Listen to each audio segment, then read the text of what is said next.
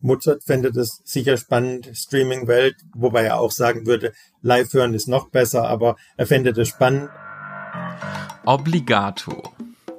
Der Musikpodcast für Neugierige. Alle zwei Wochen neue spannende Recherchen, Hintergründe und Interviews zu originellen Fragen rund um das Thema Musik. Heute Wer kümmert sich eigentlich um das Streaming-Profil von Mozart auf Spotify und Co? Viel Spaß mit der Folge. Hallo zusammen und herzlich willkommen zur zweiten Folge von Obligato. Mein Name ist Tobias Hameling und ich habe euch heute wieder eine spannende Frage mitgebracht und ich sage euch auch gleich, wie ich darauf gekommen bin. Als ich im vergangenen Winter für ein paar Tage im Urlaub am Chiemsee unterwegs war, habe ich auch einen Abstecher nach Salzburg gemacht. Eine schöne Stadt, hat mir wirklich gut gefallen, vor allem das Gurkendenkmal, aber das führt jetzt hier auch zu weit. Also, vor der Fahrt nach Salzburg am Morgen wollte ich mich dann beim Frühstück schon mal so standesgemäß in die Stimmung für die Stadt bringen. Und deshalb habe ich, wie soll es bei Salzburg anders sein? Genau, ich habe Mozart angemacht. Ich tippe also Mozart wie gewohnt ins Suchfeld von Spotify ein, wähle das Künstlerprofil aus und zack, die riesige Welt der Komposition des Salzburgers öffnet sich vor mir.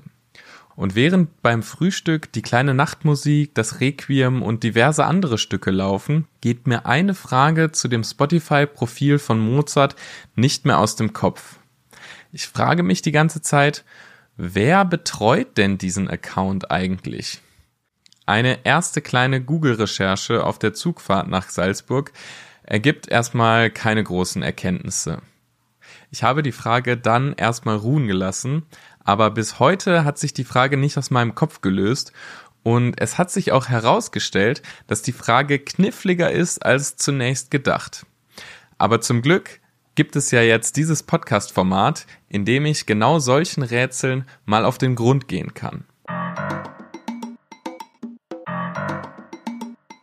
Jetzt aber erstmal ein paar Fakten zu dem Spotify-Profil von Mozart. Also, Mitte August zählt Wolfgang Amadeus Mozart auf Spotify etwa 5,8 Millionen monatliche HörerInnen. Zur Einordnung, das sind etwa so viele HörerInnen, wie der deutsche Rapper Crow hat. Mit großen US-Popstars wie Rihanna 74,6 Millionen, Taylor Swift 99,4 Millionen oder The Weeknd mit 110,5 Millionen HörerInnen kann Mozart zwar nicht mithalten, aber dafür sind zumindest die Anzahl der Veröffentlichungen fast nicht zu toppen, also zumindest seine indirekten Veröffentlichungen.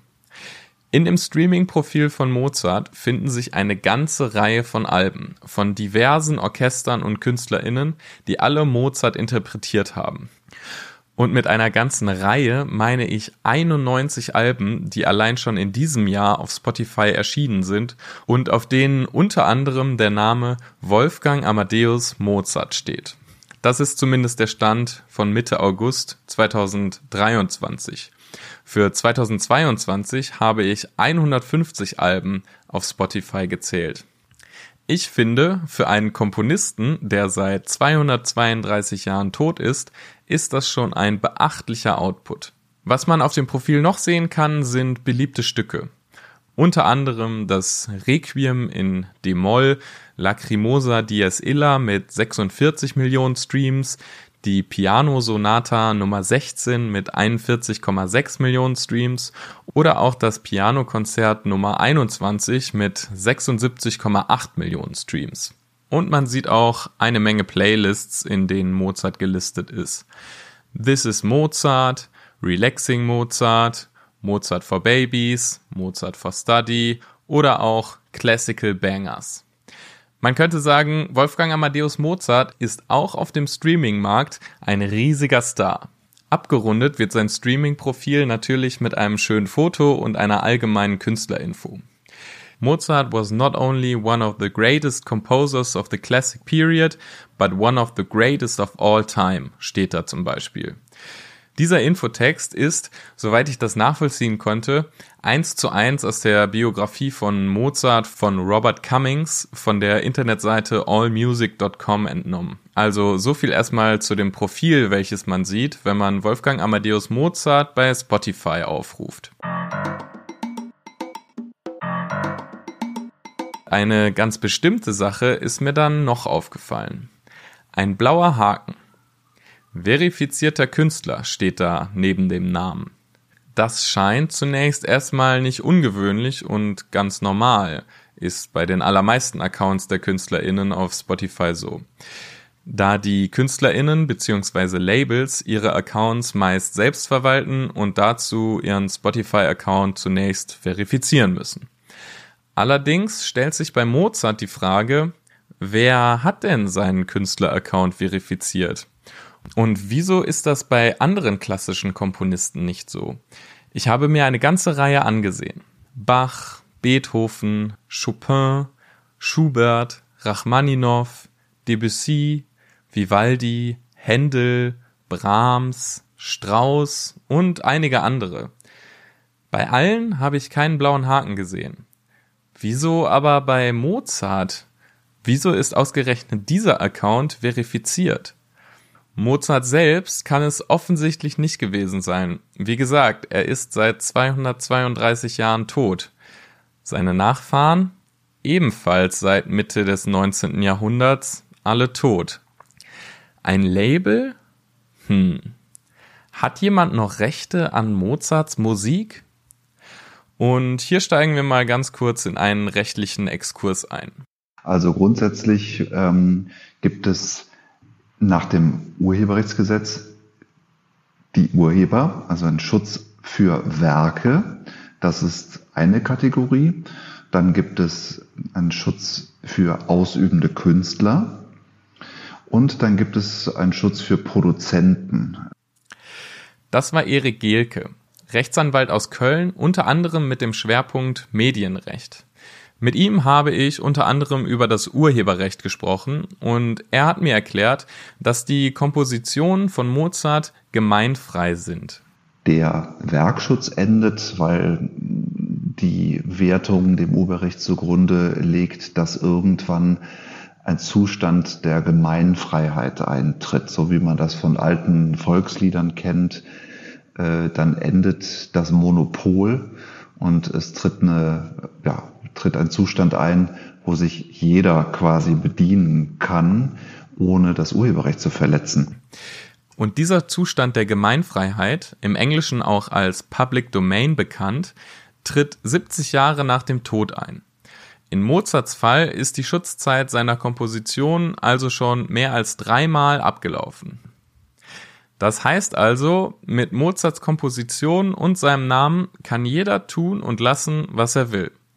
Mozarts Stücke dürfen geremixed, nachgespielt und gesampelt werden, was das Zeug hält. Das erklärt auch schon mal, dass so viele Alben mit der Musik Mozarts veröffentlicht wurden. Andere KünstlerInnen dürfen sich 70 Jahre nach dem Tod eben frei bedienen.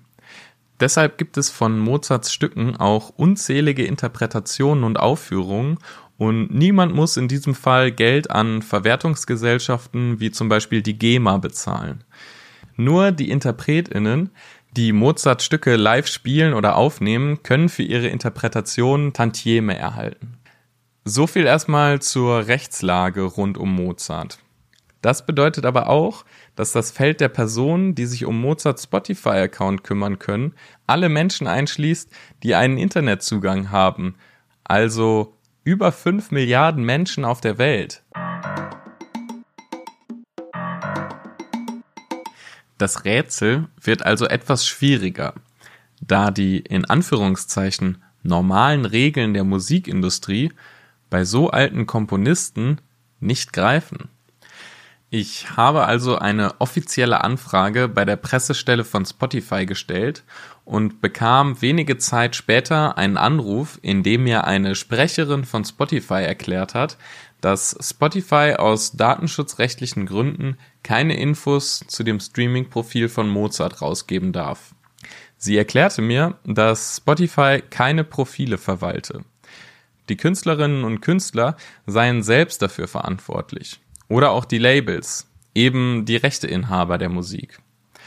Ich habe dann natürlich nachgehakt, da es im speziellen Fall von Mozart durch die Gemeinfreiheit ja keine Rechteinhaber gibt. Diese Rechtslage bestätigte mir die Sprecherin mündlich auch, allerdings könne sie mir trotzdem keine Infos aus datenschutzrechtlichen Gründen geben. Und sie betonte auch nochmal, dass Spotify selbst das Profil nicht manage. Hm, weiß Spotify also selbst nicht, wer dahinter steckt? Ich denke nicht. Doch eine andere Antwort bekomme ich auch nach zwei weiteren Anfragen an Spotify nicht.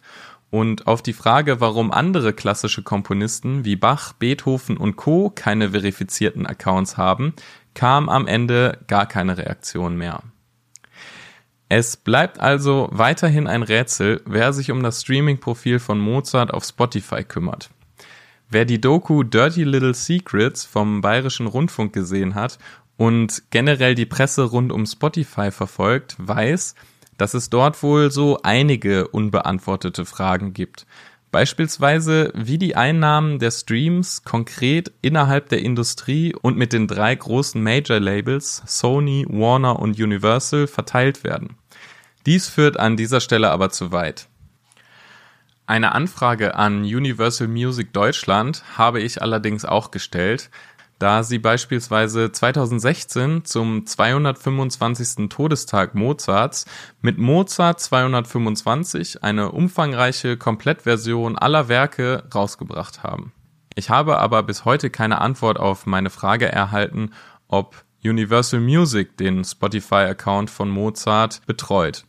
Über eine andere Quelle aus Labelkreisen, die allerdings nicht genannt werden möchte, kam ich auf keine sichere Lösung außer der Vermutung, dass die Labels selbst wohl nicht dahinter stecken würden, da es eben keine Rechte mehr an dem Namen Mozart gibt.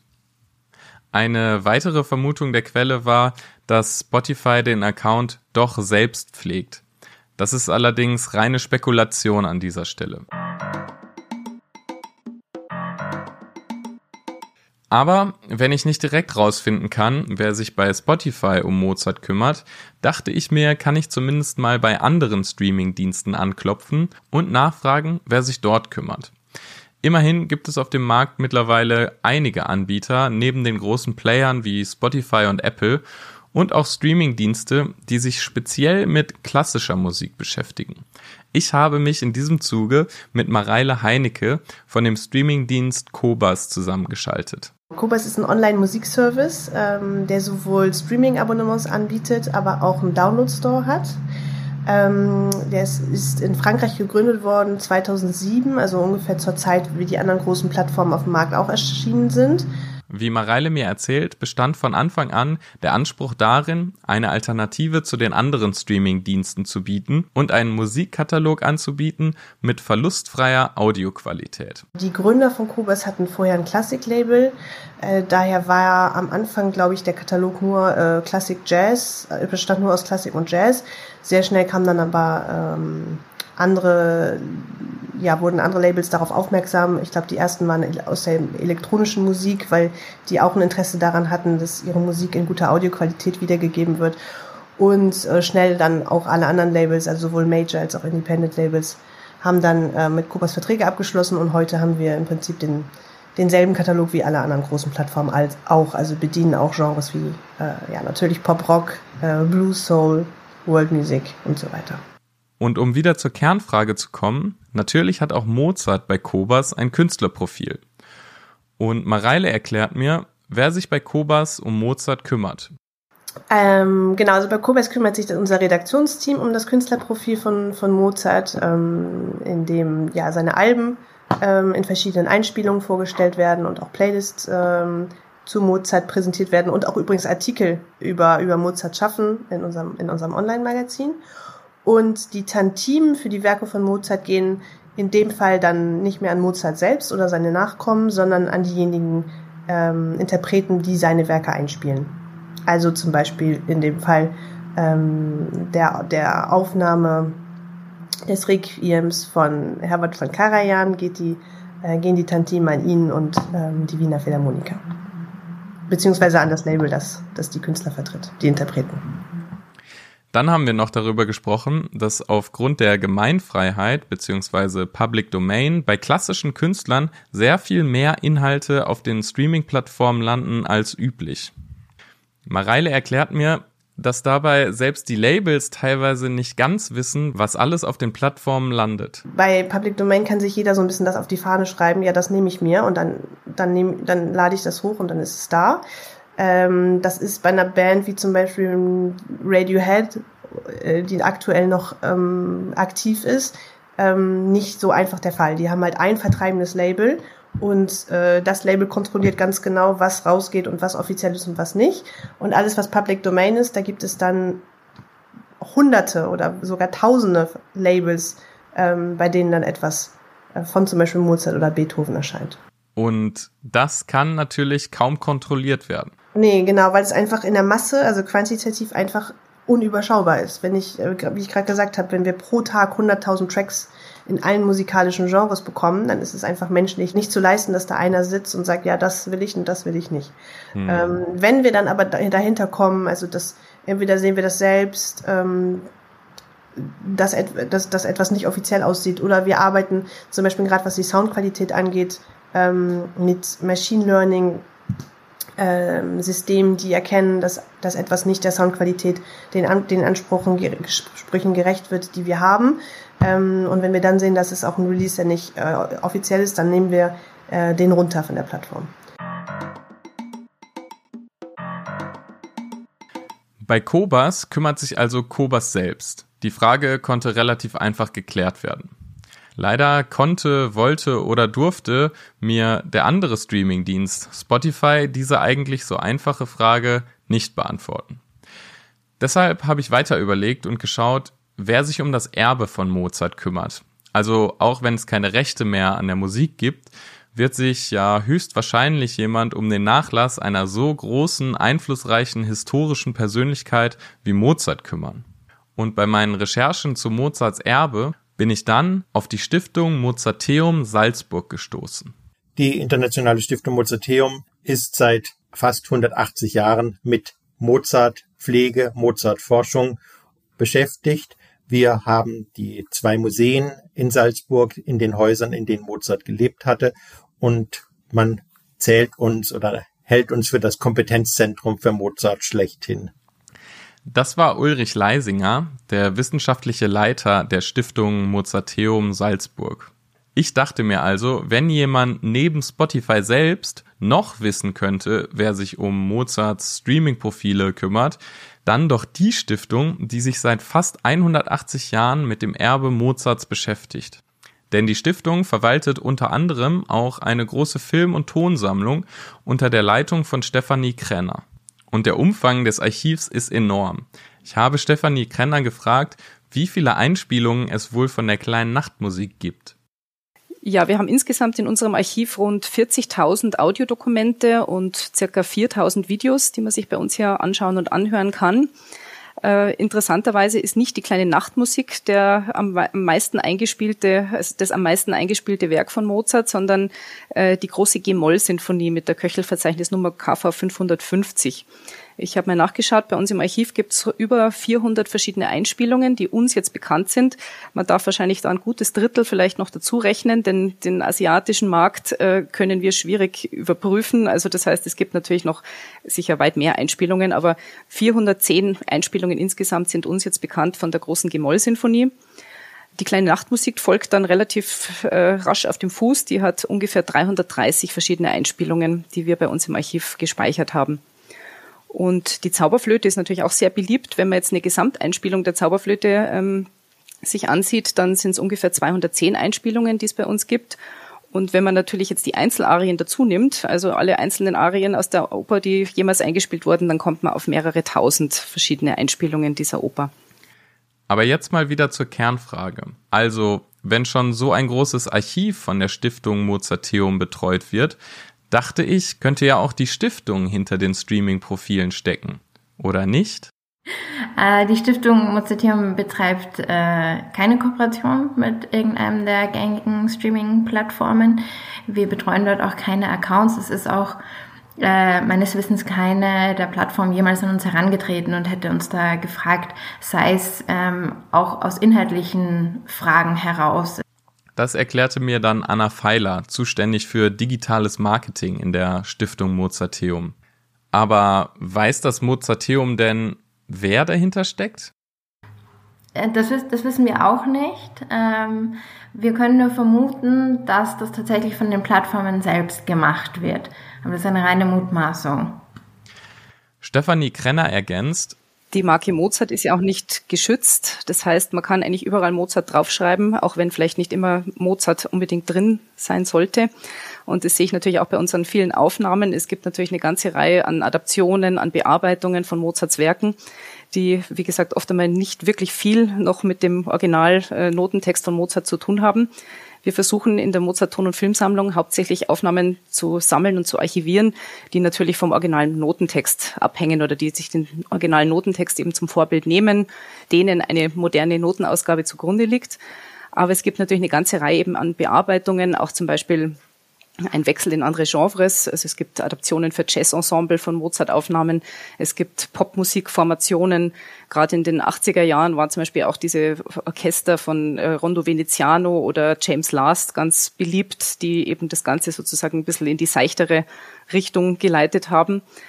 Das ist aber auch keine Sache, die jetzt ganz äh, typisch fürs 20. oder 21. Jahrhundert ist. Es gab ja auch schon zu Zeiten von Mozart eben Bearbeitungen. Mozart selbst hat äh, eigene Werke bearbeitet. Er hat Werke von zum Beispiel Georg Friedrich Händel auch bearbeitet, äh, uminstrumentiert oder umorchestriert. Und äh, auch Zeitgenossen von Mozart haben zum Beispiel Werke von Mozart, also bestimmte beliebte Arien aus seinen, aus seinen Opern, zum Beispiel Figaro oder aus dem Don Giovanni, eben auch für zum Beispiel Bläserensemble bearbeitet und äh, das war sozusagen zu dieser Zeit auch schon typisch.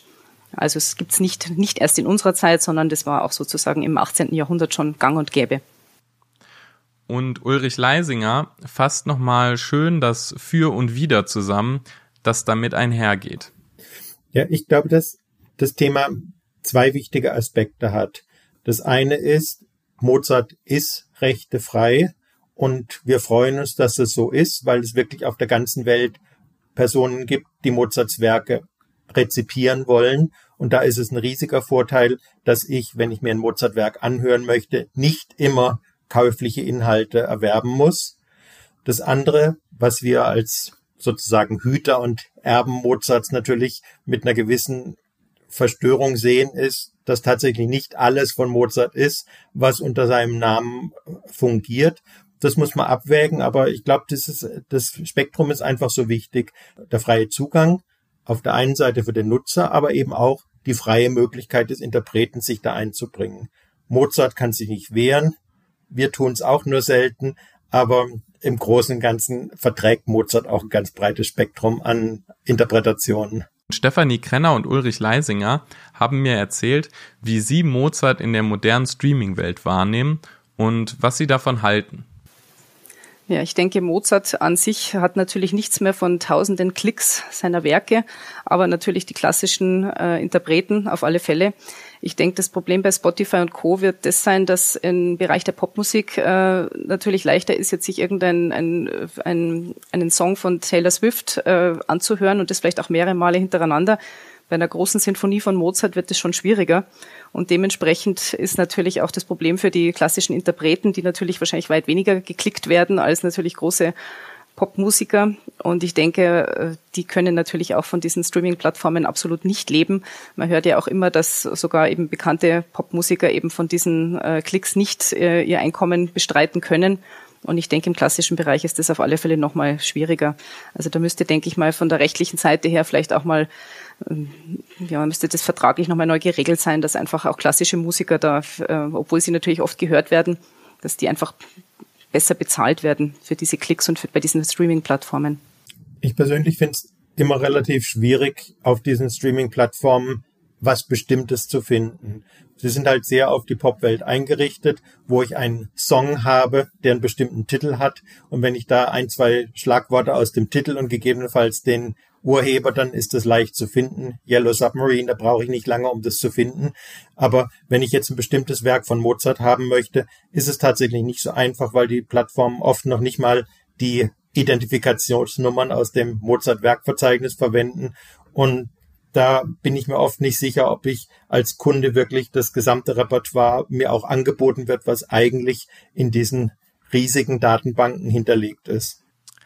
Zum Ende des Gesprächs mit der Stiftung Mozarteum habe ich noch ein kleines Gedankenexperiment gestartet. Wie würde Mozart in der heutigen Streaming-Welt als lebender Komponist wohl klarkommen? Ulrich Leisinger zeichnet ein etwas düsteres Szenario.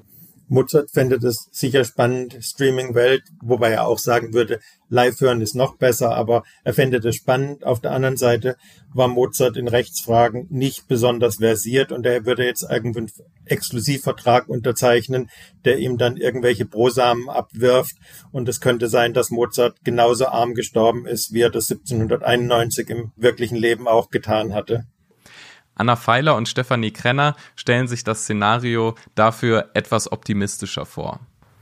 Ja, ich glaube, was, was Mozart wirklich äh, lieben würde, wäre die Mobilität. Also er ist ja schon zu Lebzeiten sehr, sehr viel gereist, sehr viel unterwegs gewesen, hat wahnsinnig viel gespielt.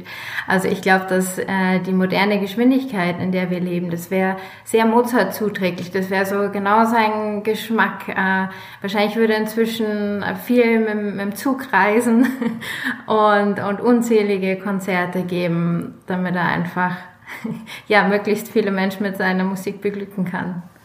Ja, ich denke, er war auf alle Fälle begeistert von der heutigen Zeit und vielleicht auch von den verschiedenen Adaptionen seiner Werke. Ich weiß nicht, wenn er seine kleine Nachtmusik einfach mal mit Balalaika-Orchester erleben würde oder eben in einer jazzigeren Version. Ich denke, das wird ihm sicher, sicher gefallen. Und in Salzburg ist es natürlich immer das Problem mit dem Übertourismus. Wir haben natürlich an jeder Ecke und äh, Souvenirläden, wo er als, äh, als Badewannenente auftaucht und auf äh, Likörflaschen äh, sein, sein Bildnis klebt. Ich denke, das ist natürlich schon ein bisschen vielleicht etwas übertrieben, aber ich denke, so im musikalischen Bereich, denke ich, würde er auf alle Fälle, wäre er sicher begeistert. Das war ein wirklich spannendes Gespräch mit der Stiftung Mozarteum Salzburg, auch wenn meine Kernfrage nicht sicher beantwortet ist.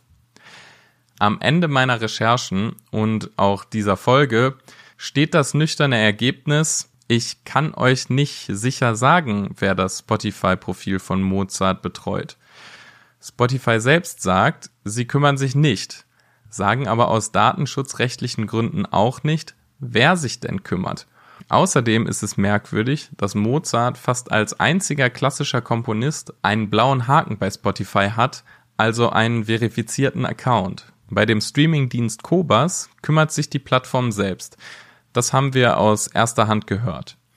Nehme ich die Vermutung, die ich aus Labelkreisen und von der Stiftung Mozarteum Salzburg erhalten habe, kümmert sich Spotify selbst. Und ich muss euch sagen, irgendwie glaube ich das auch.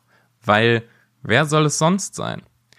Obwohl ich es zugegeben irgendwie auch sehr lustig fände, wenn irgendeine Privatperson auf die Idee gekommen ist, sich als Mozart auszugeben und es dann irgendwie geschafft hat, sich den Spotify-Account zu schnappen und sich verifizieren zu lassen. Die Insights dieser Seite sind sicherlich spannend, auch wenn ja eigentlich kein Geld auf dem Konto landen kann. Aber wer weiß, wer weiß. In der angesprochenen Dokumentation vom Bayerischen Rundfunk Dirty Little Secrets tauchen ja auch KünstlerInnen auf, die durch Songs in bestimmten Playlists auf Spotify Einnahmen generieren, obwohl es diese KünstlerInnen laut Recherchen des BR gar nicht gibt. So viel von mir, aber was glaubt ihr? Schreibt mir gerne eure Mutmaßungen und Ideen entweder per Mail an podcast.nietzscheverlag.de oder einfach bei Instagram unter Obligato Podcast. Ich bin auf jeden Fall sehr gespannt. Und wer weiß, vielleicht ist es ja jemand von euch, der oder die Mozarts Account bei Spotify betreut.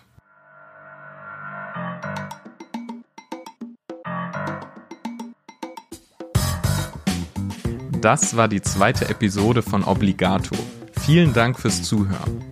Falls ihr die erste Folge noch nicht kennt, hört auch da gerne rein. Dort geht es um die Frage, was ist eigentlich Musik? Und in der nächsten Folge, in zwei Wochen, wird es dann um das Thema Merchandising gehen. Und ich stelle die Frage, wer hatte eigentlich den ersten Merchandise-Artikel in der Musik? Ich würde mich freuen, wenn ihr auch dann wieder einschaltet. Macht's gut und bis zum nächsten Mal. Obligato, der Musikpodcast für Neugierige. Eine Produktion des Magazins Stereo.